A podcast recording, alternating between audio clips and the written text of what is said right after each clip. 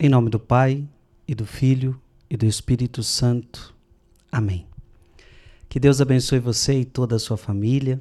Neste dia 5 de junho, eu quero meditar com você a palavra que está em Marcos, capítulo 12, versículo de 1 a 12. Naquele tempo, Jesus começou a falar aos sumos sacerdotes, mestres da lei e anciãos, usando parábolas. O homem plantou uma vinha, cercou-a, fez um lagar e construiu uma torre de guarda. Depois arrendou a vinha a alguns agricultores e viajou para longe.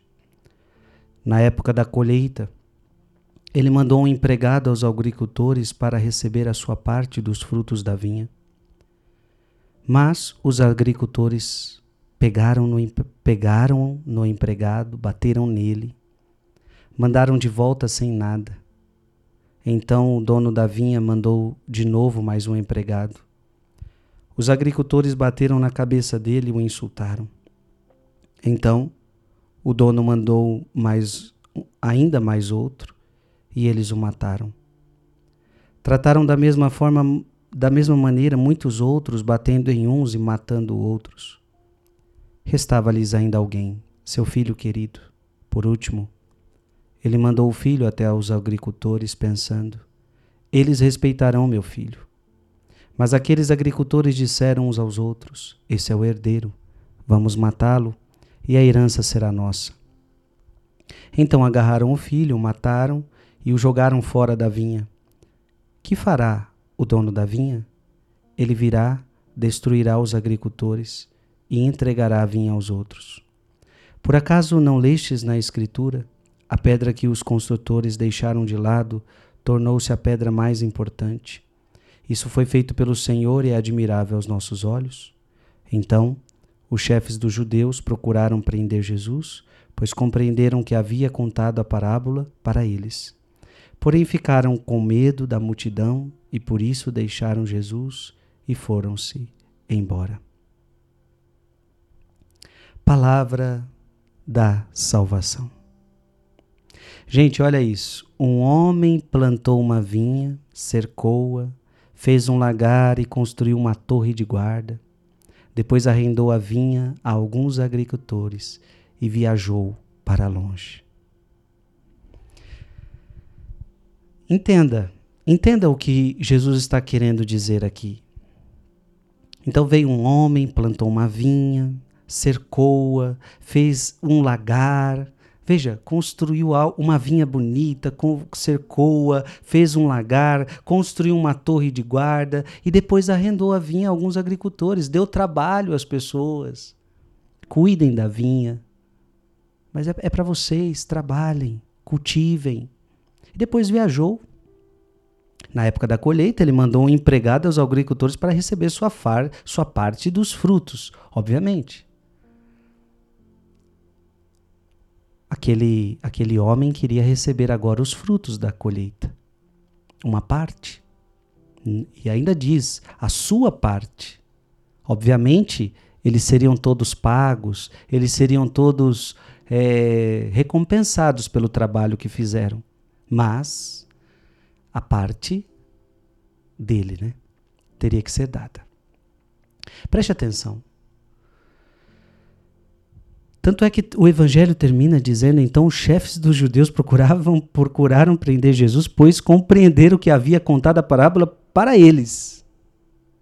Porque é como se essa parábola tivesse sido contada, Jesus estivesse contando. É como se Jesus estivesse dizendo: olha, vieram os profetas e vocês mataram. O meu pai enviou profetas e vocês não os receberam bem. Mataram todos eles, rejeitaram todos eles. E por último, ele mandou o seu filho. A este vão respeitar porque é meu filho. Mas a, a parábola está dizendo que a estes também, a este também mataram. E também queriam matar Jesus. Meus irmãos e minhas irmãs, o que, que eu queria meditar com você na palavra de hoje? Deus nos dá favores Deus nos agracia com, com a sua vinha. Deus nos agracia com o seu lagar. Deus nos deu tudo. Deus nos deu tudo. Nos deu a Sua palavra, nos deu os profetas, nos deu tantas coisas. E é claro, o mais importante, ele, o Pai nos deu Jesus.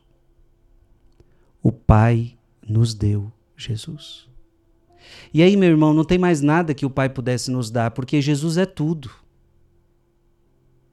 Não tem mais nada a nos dar. Jesus é tudo. Então, Jesus nos deu tudo. Mas a parábola diz que rejeitaram os profetas, rejeitaram os que vieram antes do filho e também rejeitaram o filho, matando o filho. O que, que isso significa? Ingratidão. Ingratidão. Essa palavra também diz respeito a nós. Deus nos deu tudo. Deus nos deu seu Filho único para morrer numa cruz por nós. E muitas vezes, o que, que nós damos de volta para Deus? Ingratidão. Mas eu não matei Jesus, Frei.